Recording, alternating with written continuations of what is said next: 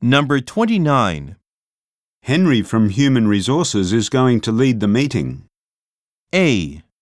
Some additional resources B. while reading the employee manual. C. Has he led one before?